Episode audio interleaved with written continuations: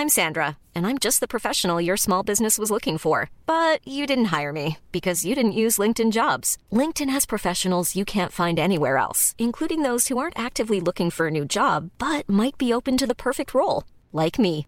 In a given month, over 70% of LinkedIn users don't visit other leading job sites. So if you're not looking on LinkedIn, you'll miss out on great candidates like Sandra. Start hiring professionals like a professional. Post your free job on linkedin.com/people today. ¿Qué tal? ¿Cómo le va? Buenas tardes. Estás a punto de escuchar Yo soy Javier Alatorre. las noticias con Javier Alatorre. La vamos a pasar muy bien. Comenzamos.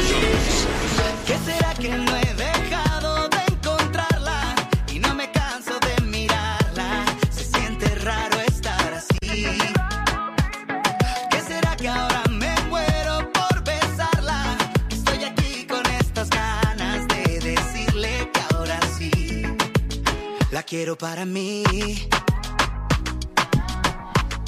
Muy bien, muy bien. Saludos a Kalimba. Hacía mucho ya, mucho, mucho rato que no que no escuchábamos a Kalimba. La quiero para mí, se llama esta canción. Esperemos que le vaya muy, muy bien azarosa la carrera, desde luego, en, el entreten- entretenimiento con altibajos y todo lo demás. Oiga, qué gusto saludarlo esta tarde nublada, nubladona, nubladona. Realmente una temperatura muy agradable que quisiéramos, desde luego, compartir con nuestros amigos allá. Bájale tantito al Kalimba y, y somos bien felices. Nomás tantito, no me lo quites, todo le bajamos. Ahora sí, este, ¿qué le estábamos diciendo? Ah, que quisiéramos mandar un chiflón fresquecito a, a Mexicali. Están a 50. Uf. Al ratito vamos a estar ahí platicando con ellos. Vamos a tener también vía streaming algunos, este, pues, comentarios de, de nuestros amigos que nos escuchan allá en Baja California, que están con unos calorones y en Sonora ni se diga, Hermosillo.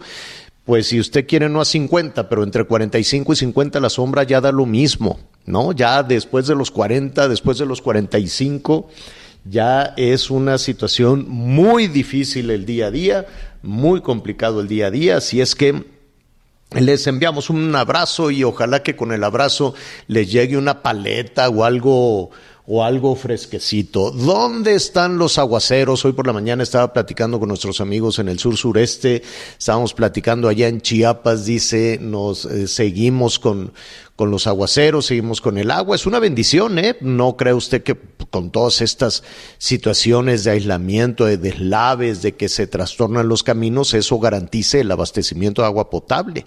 Entonces se, inundan y vienen las calamidades, pero no necesariamente se cumple con todas esas necesidades. Nuevo León también allá, saludos a, todos nuestros amigos que nos escuchan en la zona metropolitana de Monterrey, pues muy preocupados con la sequía. La presa está seca absolutamente. También estaremos revisando. Miren nada más que qué contrastes, ¿no? Qué contrastes verdaderamente entre el centro, entre el centro y sur, básicamente el sureste que sigue pasado por agua y la región norte de nuestro país que está afectada por unos calorones tremendos.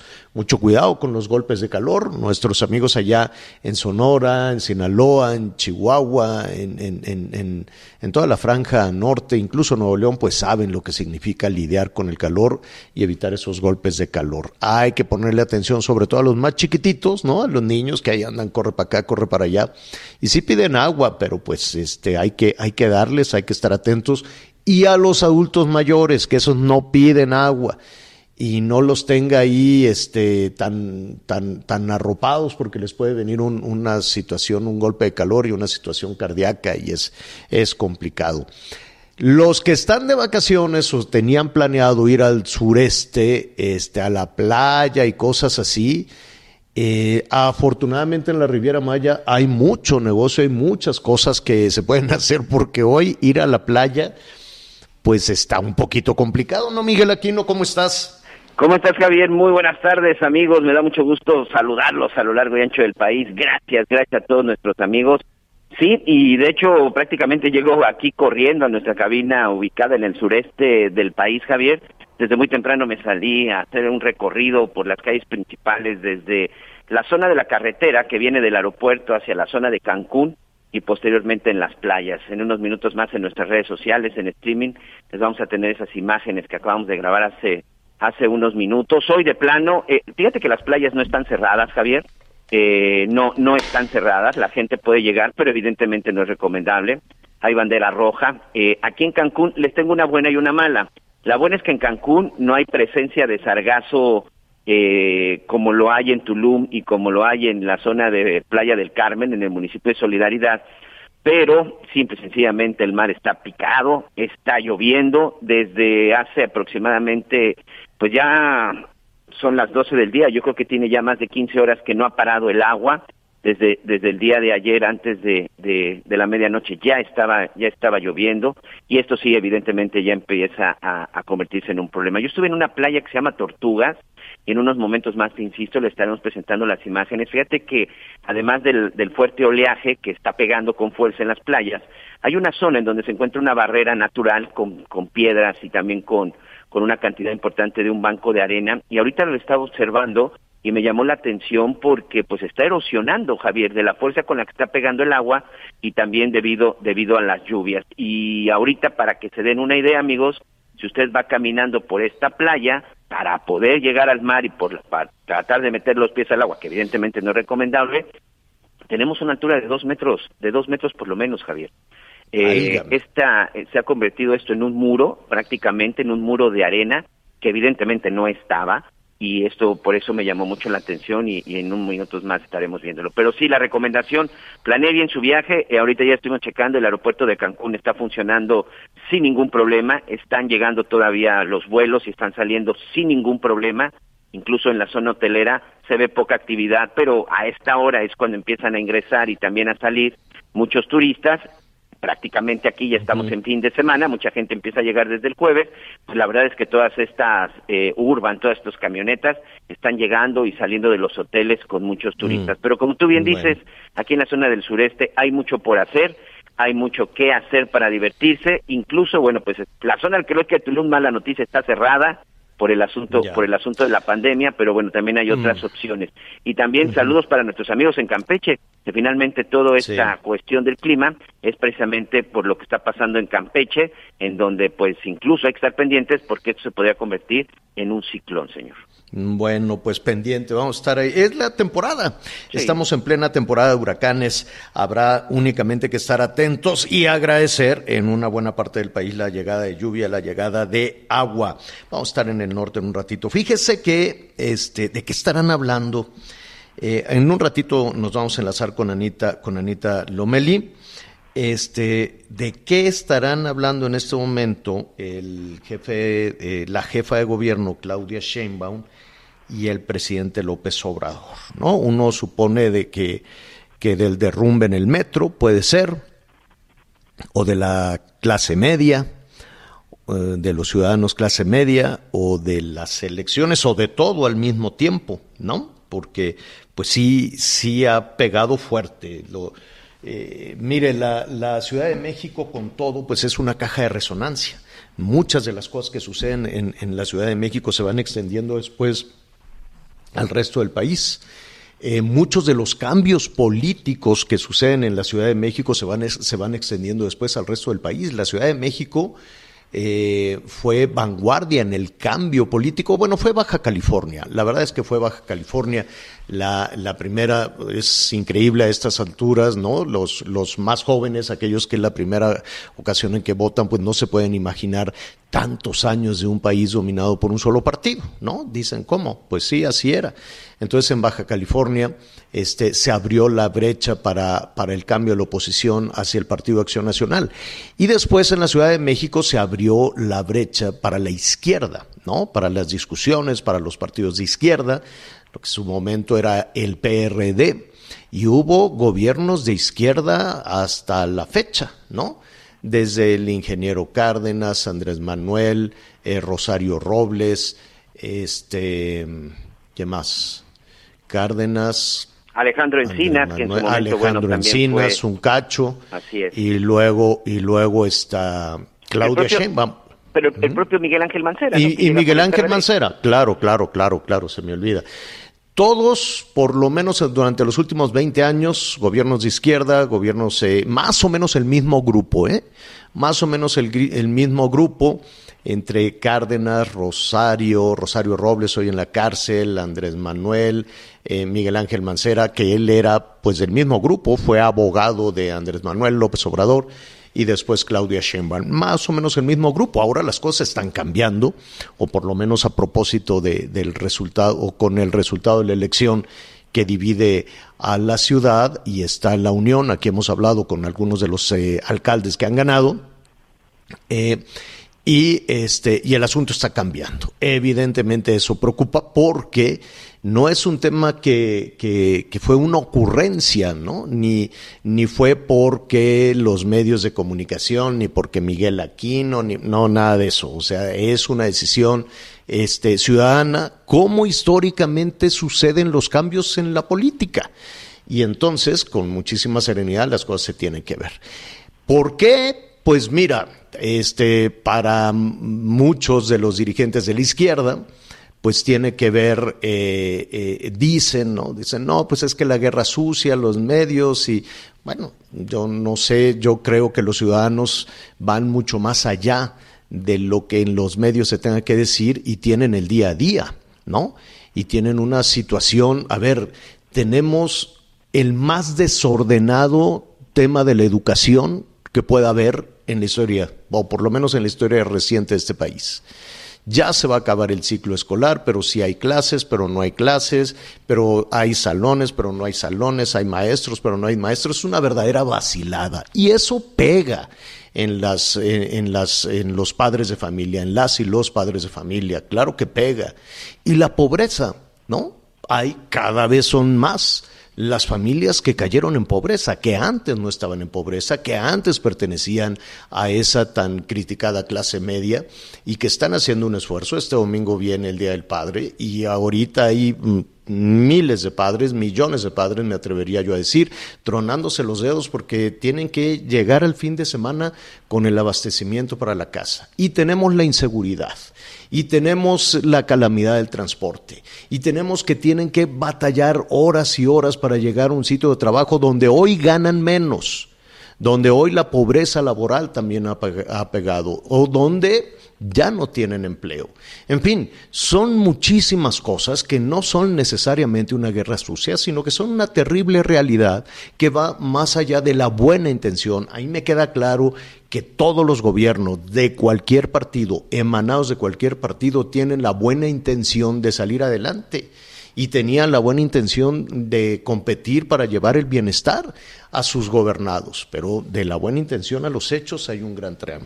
El hecho es que en ese momento, Claudia Sheinbaum tendría que haber eh, estado con, con el Colegio de Ingenieros Civiles, ¿no? De ahí la estaban esperando, el Colegio de Ingenieros Civiles para hablar no solo del derrumbe no solo de lo que aquí estuvimos analizando, que estuvo sucediendo conforme avanzaba el programa, que se dieron a conocer los eh, un, preliminar, ¿no? Todavía faltan varios preliminares para saber qué fue lo que sucedió, y en pocas palabras se habló de que eh, de que está mal hecho, de que está mal construida, de que alguien eh, no puso los eh, recursos suficientes, el material adecuado, ni los pernos adecuados.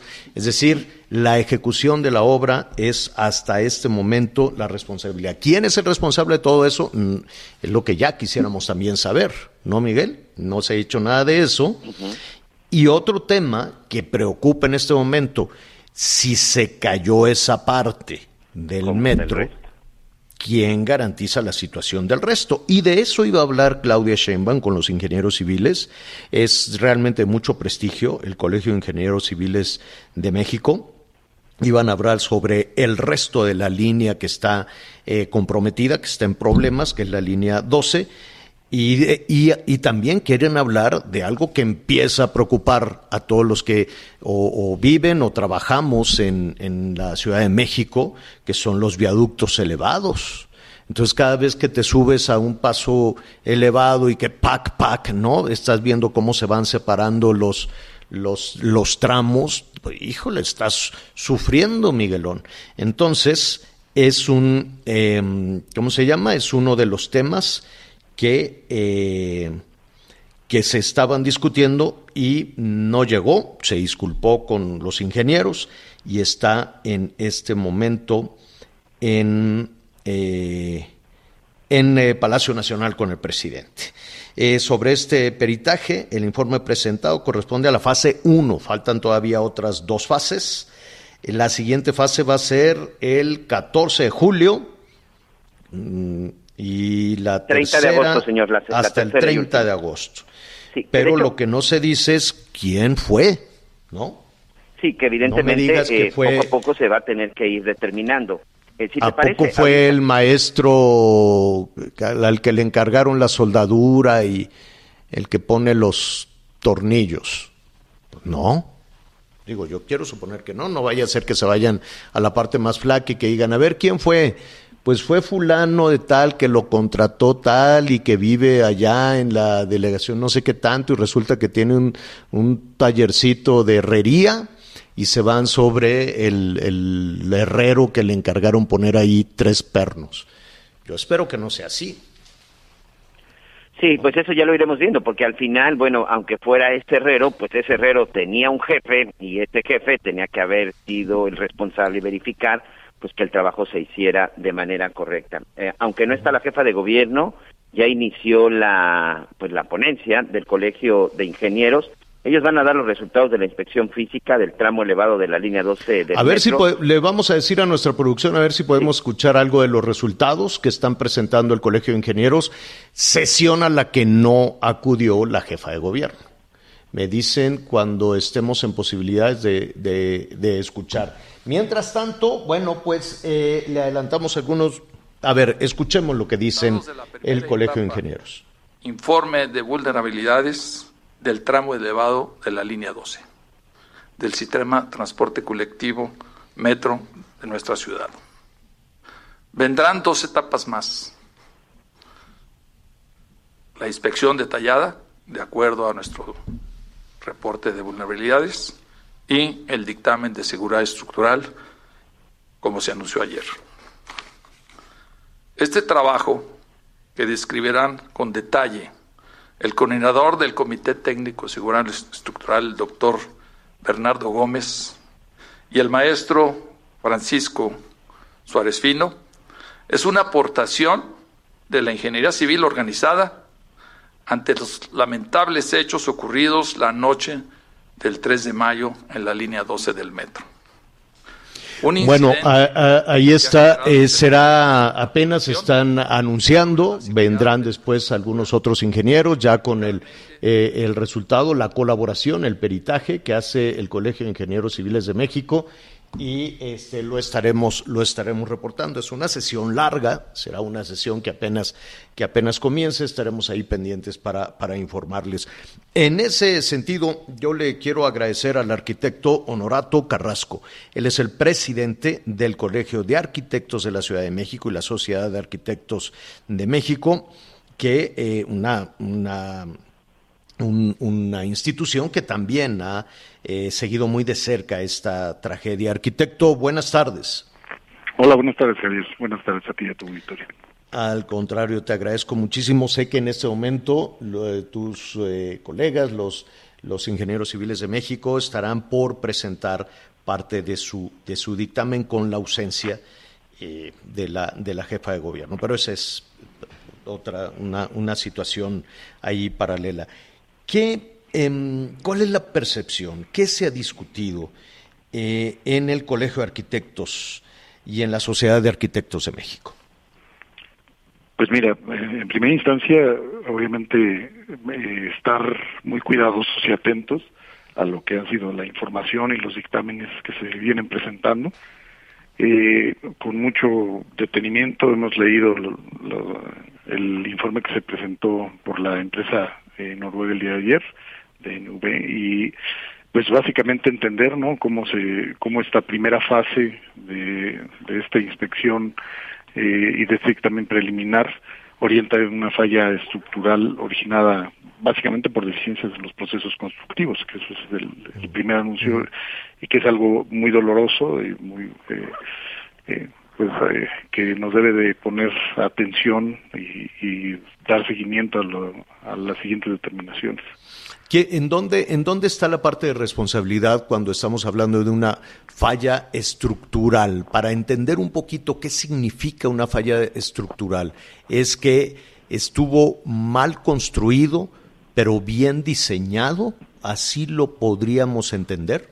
Mm, no, no necesariamente. Eh, eh, de hecho, las siguientes fases justamente eh, van a profundizar respecto a estas variantes. En la fase 2 se va a hacer un, un, análisis y una revisión, sobre todo de discrepancias, por ejemplo, entre el diseño original y la, lo que fue ejecutado, es decir, sí se tienen que remitir hasta las etapas de, diseño.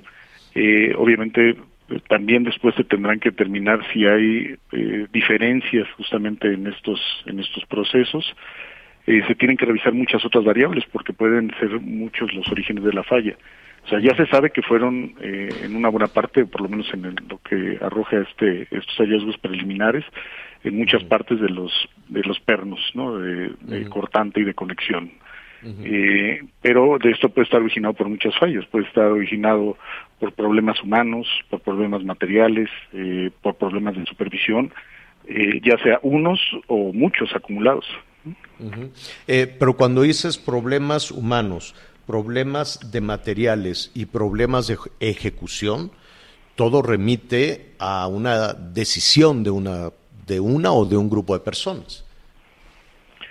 Sí, bueno, primero existen los procesos de proyecto. En los procesos de proyecto se resuelven matemáticamente el cálculo de los elementos, ahí se definen los tamaños, el número de piezas, eh, eh, en fin, la, calidad de los, de los materiales que deben de ocuparse. Y eh, la otra parte es la ejecución, si, si esto fue ejecutado de acuerdo a lo que se indicaba pueden haber, insisto, eh, fallas de este tipo. Ahorita las que nos eh, asoma el dictamen son seis, ¿no? Eh, Muchos, cuatro de ellos asociados a los a los pernos Nelson, a los pernos de cortante, ¿no? En problemas de, soldadura, falta de fusión, eh, falta ausencia, que eso es muy dramático, hay ausencia de elementos, eso quiere decir que no se colocaron el número de, de piezas que se requerían. Y insisto, parece ser que todas estas están orientadas a los procesos constructivos, es decir, de ejecución. Y la combinación de materiales, también se, se habló de la combinación de materiales en, el Sí, por supuesto, se habla de diferentes tipos de concreto en las tabletas precoladas.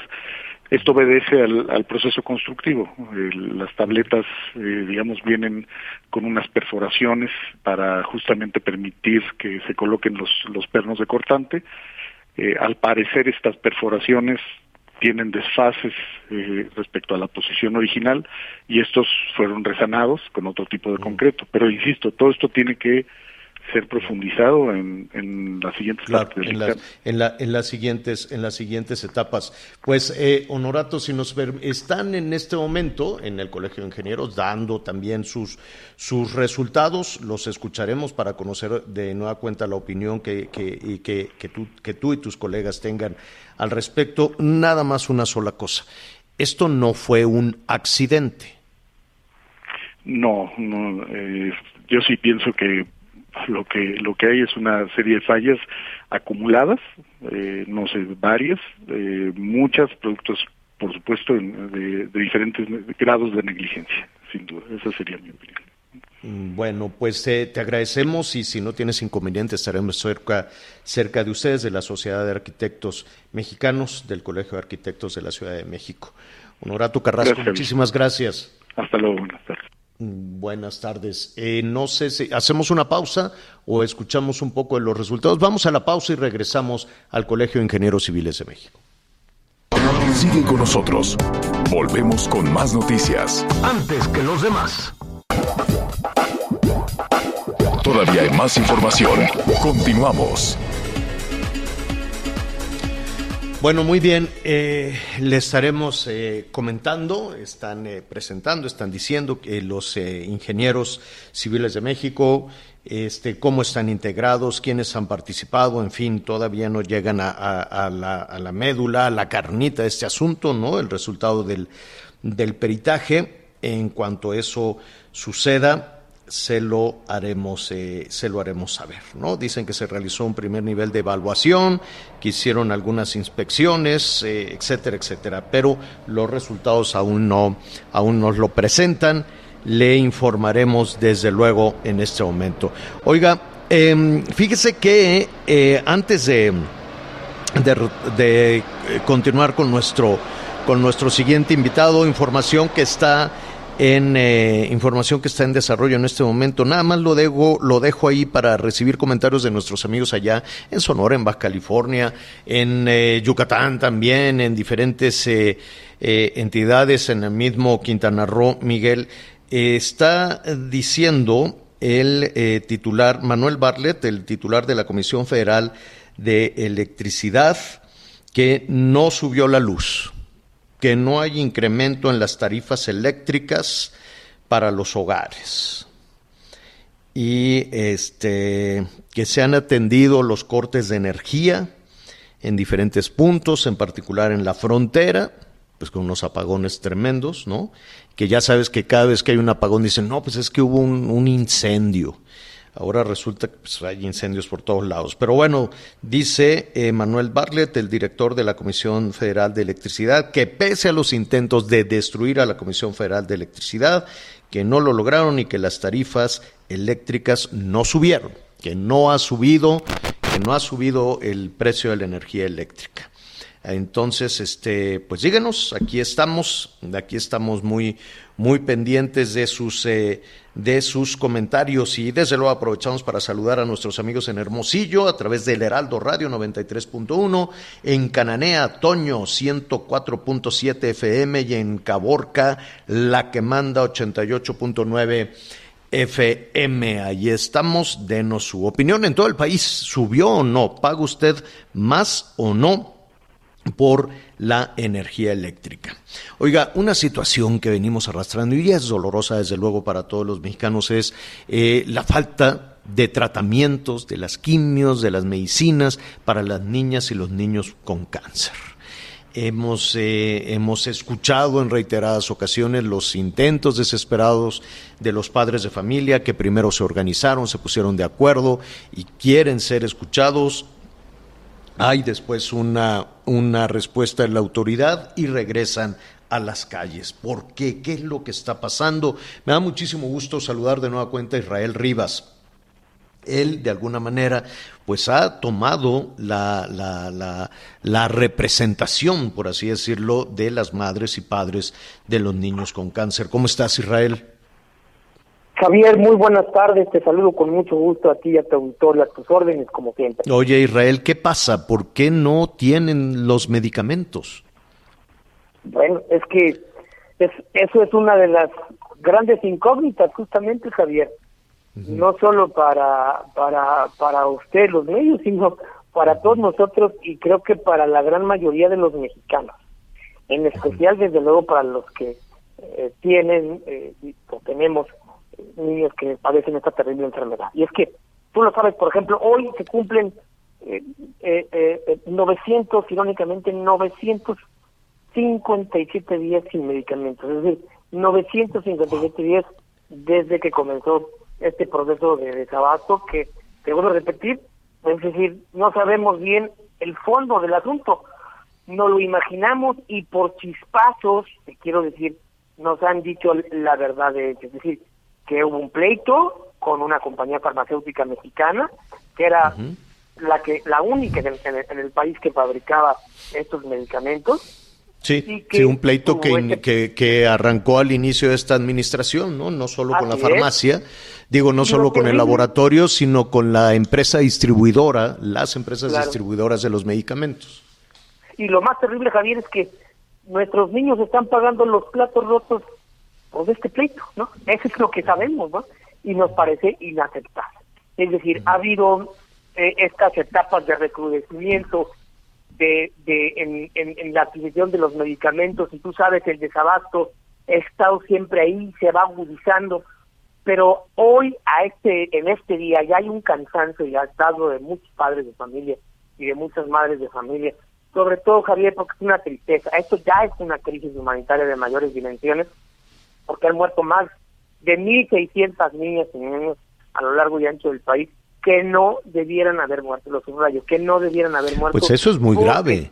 Eso, eso es muy grave lo que nos estás diciendo. 1.600 niñas y niños que no debían haber muerto, pues eh, tal vez se pueda fincar una, algún tipo de responsabilidad por quien tomó esa medida.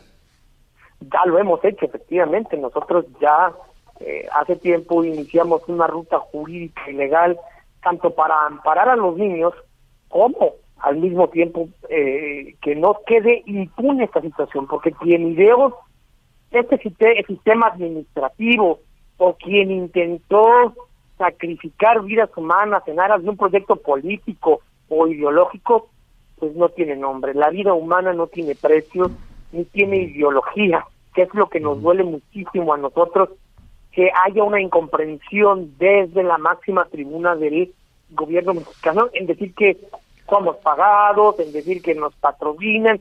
Fíjate qué terrible, Javier. Hasta hoy, hasta casi más de dos años después, se está reconociendo que el desabasto es real, que el gobierno tiene problemas. Pero antes de eso, los padres y madres tuvimos que pasar por una serie de descalificaciones, de mentiras. Es increíble que... Sí, presiones, amenazas, descalificaciones. Pero lo que entiendo es que, a ver, atendiendo y suponiendo que, que, cumplirán, no lo sabemos, algún nivel de autoridad del gobierno les dijo, la semana que entra ya tienen las medicinas. Y fíjate que ayer tuvo una reunión precisamente con eh, el eh, director del, eh, eh, del INSABI, con el maestro José Antonio Ferrer, y él le mencionó que, como había dicho el presidente, la próxima semana iban a estar los medicamentos ahí. Vamos a ver si es cierto. vamos a ver ¿Qué, tipo, ¿Qué tipo de medicamentos? ¿Son muchos? ¿Es uno? ¿Es un tratamiento? ¿O, o, depende de la, de la situación de cada paciente? Mira, depende de la situación de cada paciente y del tipo de cáncer de cada paciente. Existen protocolos ya predeterminados, no se inventan. Pero te quiero decir, y qué bueno que me preguntas esto, Javier, porque para que se entienda bien claro por parte del auditorio, un niño con cáncer no lleva un solo medicamento, no es como te voy a dar un paracetamol o tal antibiótico y te vas a curar, no. Son cócteles de medicamentos. ¿Qué quiero decir con eso? Son tratamientos, uno, muy largos, que se prolongan en el tiempo, inclusive hasta más de tres o cuatro años. Dos, que, que, que además de eso, eh, eh, eh llevan tres, cuatro medicamentos por semana. Normalmente los protocolos van por ciclos o, semanales. Y a veces lo que sucede es que no les dan un medicamento determinado. Es decir, eh, eh, les dicen, eh, pues te voy a poner, voy a poner ejemplos concretos de medicamentos. O un niño en la semana 16, y estoy inventando, él le tocaba ciclofosfamida, porque no lo sé de memoria, vincristina y Aracet, pues solo le ponen a veces la vincristina, o solo le ponen el Aracet, o le cambian el medicamento, o le ponen menos dosis de las que debería de ser. Y eso, desde luego, afecta radicalmente en la salud de los niños y en el éxito, ojo, lo subrayo, éxito del tratamiento. Claro. ¿Y Israel, la medicina, la medicina es muy cara, no tiene el gobierno para comprarla o, o, qué, qué, argumento les dan, independientemente de que se pelearon con el, de la farmacia, eh, del, del laboratorio y con el distribuidor, este, pero es muy cara, no la pueden traer de otro lado. Esa era la idea, ¿no? Que la iban a traer, que iba a ir la Marina a diferentes partes del mundo a traer las medicinas. Hay de todo, Javier. Eh, hay medicamentos muy baratos, hay medicamentos que son muy caros, que te puedo decir que fluctúan, por ejemplo, el, el arriba de los de 35 mil, 40 mil pesos de una sola dosis. Hay quimioterapias que están arriba de los 100 mil pesos, 120 mil pesos. Hay es muy caro para una familia, es muy caro para un padre de familia. pero para el, el, nivel de gasto, gasto consolidado, si tú quieres, no sé si lo van a hacer así, del gobierno federal, vaya, hasta el gobierno estatal, hasta el gobierno local, hasta de las alcaldías, yo creo que les alcanza con el presupuesto que tienen. Sí, seguramente, y ellos mismos lo han dicho, que no es un problema de dinero, que el dinero lo tienen ahí y está ahí, que es un problema, y eso nos lo había dicho el oficial mayor de Hacienda, Talía Laguna, que el, la problemática es encontrar quién les venda a nivel internacional, porque se han encontrado con problemáticas que... que, que, eh, ¿Y ustedes no pueden ayudar? ¿Ustedes no le pueden decir? Porque bueno, acuérdate que confiamos siempre en todo el país en que alguien que gana alguna elección, ¿no? Ah, pues ya es presidente municipal, ya es gobernadora, ya... Suponemos que ya con eso saben cómo. Y no es verdad. Y no es cierto.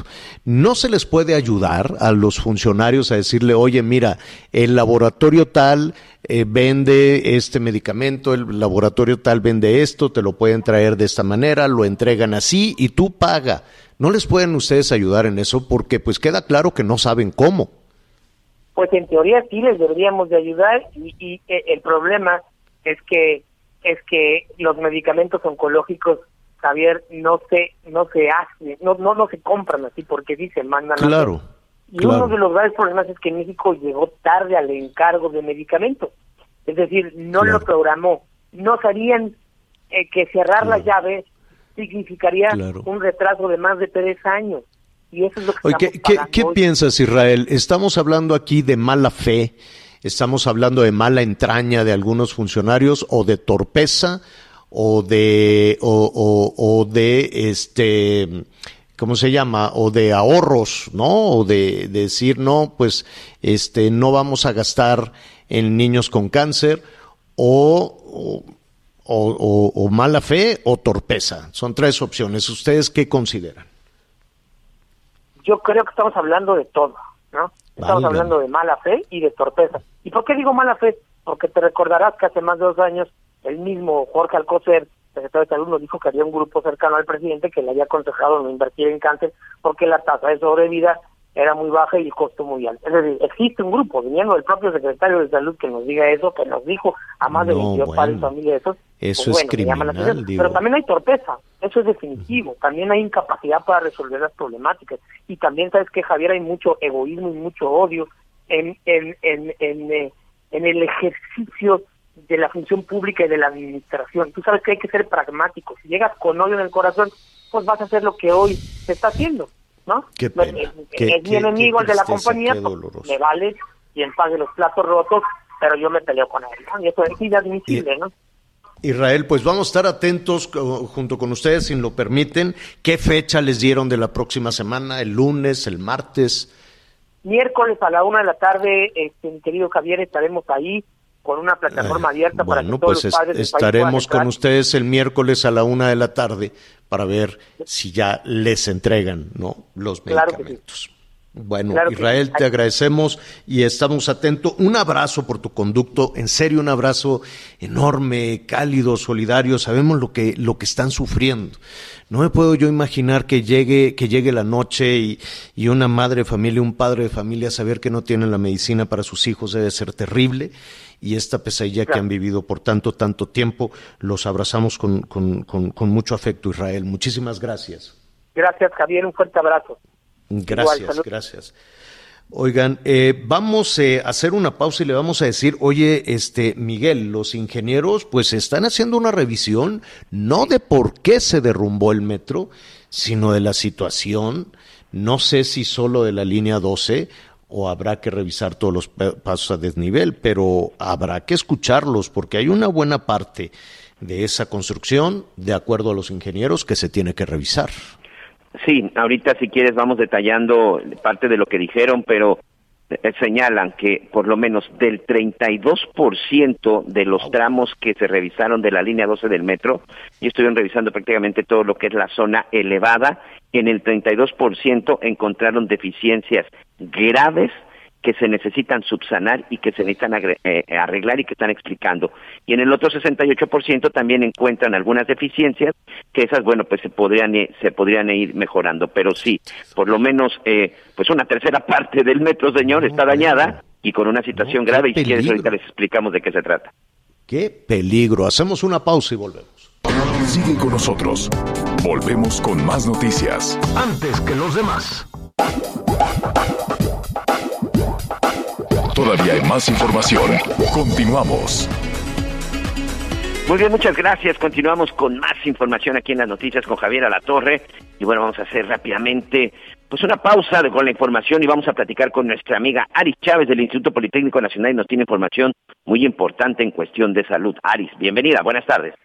Qué gusto, Miguel, saludarte, como siempre, todo el auditorio trayéndoles buenas noticias, porque seguimos con un alto nivel de contagios y hay que seguirnos cuidando, sobre todo nuestro sistema inmunológico que es el más importante, es el filtro por donde pasan virus y bacterias y si tenemos unas defensas bajas en la actualidad es peligrosísimo.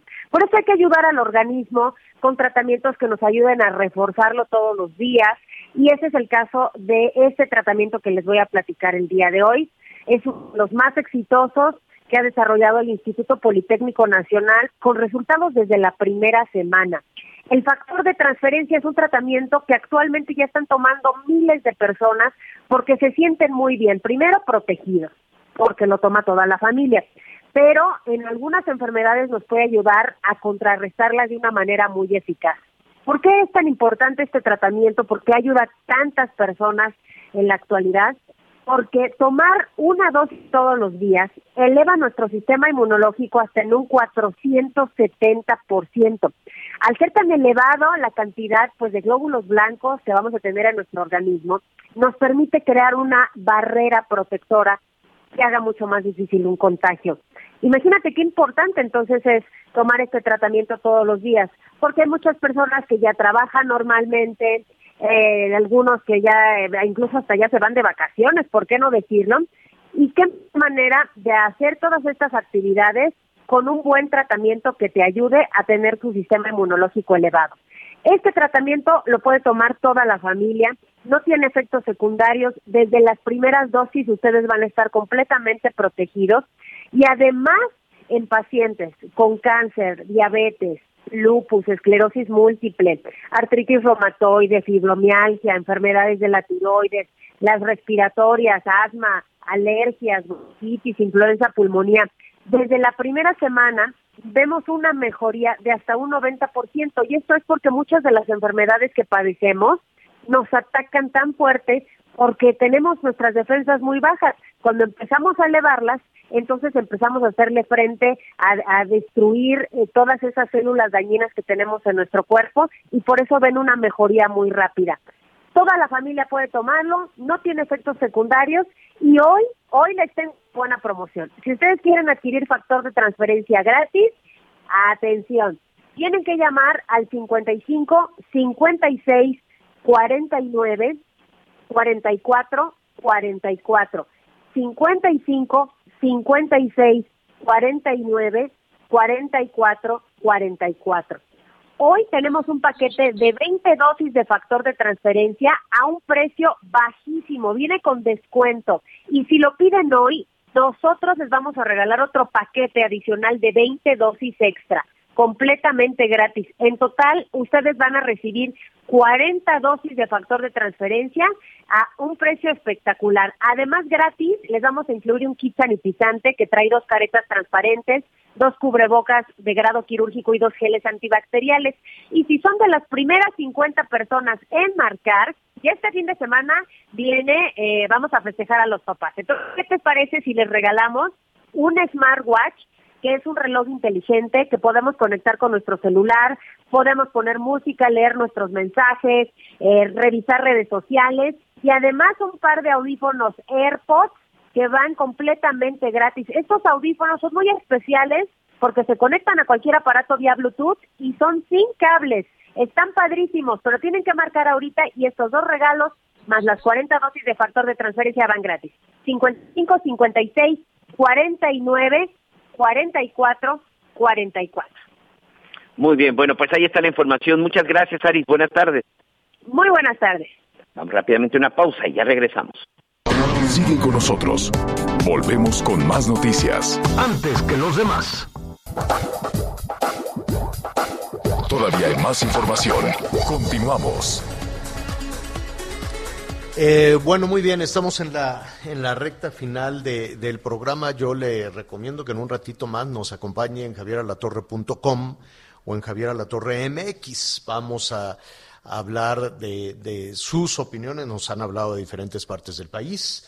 este, la Comisión Federal de Electricidad dice que no subieron las tarifas de energía, que usted no paga más por la energía en su casa. ¿No? Hablaron de las tarifas este, residenciales, ¿no? de, de las casas que no subieron este, pues ya, ya lo estaremos revisando, no nada más en el norte, ¿eh? también en, hacia el sur, sureste y en diferentes partes. Denos usted su, su punto de vista, cuéntenos su experiencia, si efectivamente este, no solo no subieron, sino que se trata de que bajen.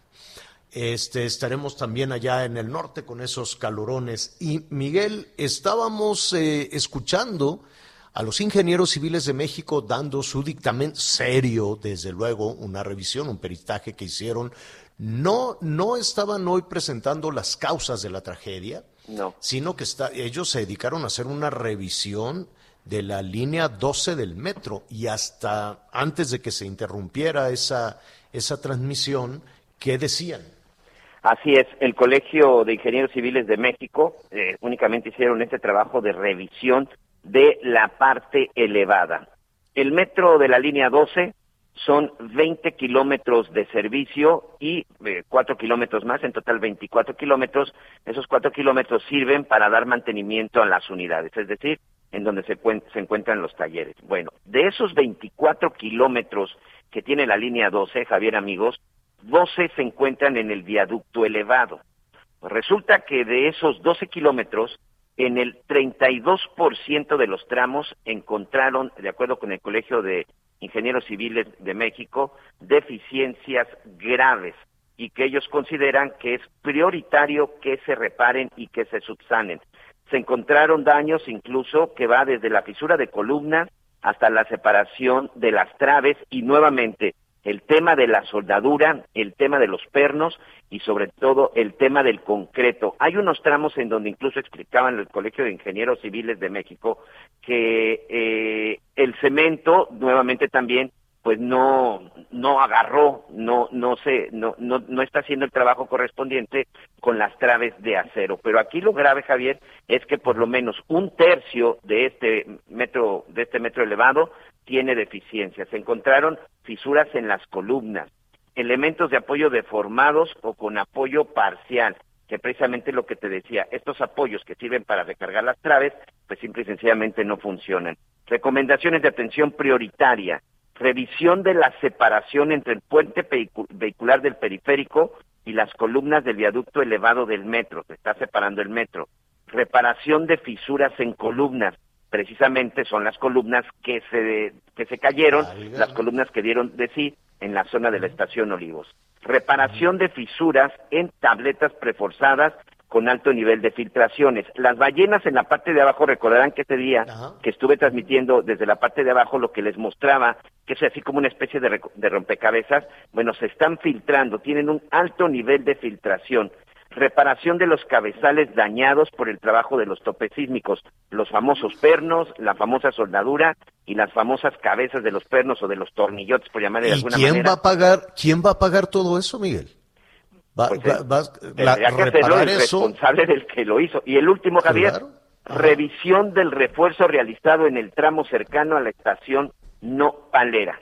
Uno, parte de los trabajos que se hicieron en el 2014, bueno, pues también habría habría que revisarlos. Estábamos en A- eso ver, cuando de en- repente se fue la conferencia y ya nos Sí, la sacaron, la bajaron, ya no supimos. Vamos a continuar con el tema en javieralatorre.com, Javier Alatorre MX. Y ¿Usted qué haría con una línea de transporte que ayuda a casi mm, un millón setecientas trabajadoras y trabajadores diarios? Diarios. Que les van a tener que cerrar esa línea, porque si allí está la advertencia de que se tiene que revisar el treinta y tantos por ciento con urgencia y el 62 por ciento también tiene fallas, pues habrá que revisar toda la línea.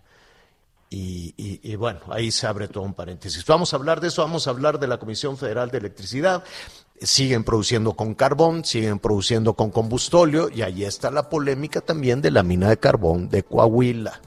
Lo vamos a tratar en un momento. Muchísimas gracias a las estaciones de El Heraldo Radio y a las estaciones de Audiorama por su atención. Siga con nosotros, Javier Latorre MX, javieralatorre.com.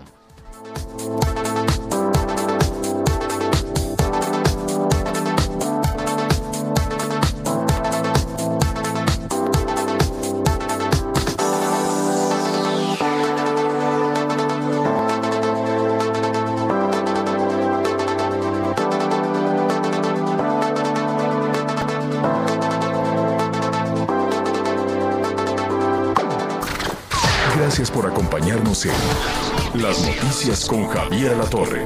Ahora sí ya estás muy bien informado.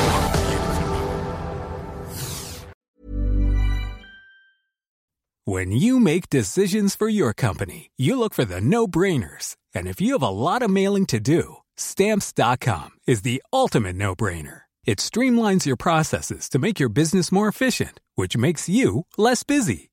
Mail checks, invoices, legal documents, and everything you need to keep your business running with stamps.com. Seamlessly connect with every major marketplace and shopping cart. Schedule package pickups and see your cheapest and fastest shipping options from different carriers with rates up to 89% off USPS and UPS rates. And with the stamps.com mobile app, you can take care of mailing and shipping wherever you are. Make the same no-brainer decision as over 1 million other businesses with stamps.com. Sign up with code program for a 4-week trial plus free postage and a free digital scale. No long-term commitments or contracts. That's stamps.com. Code program.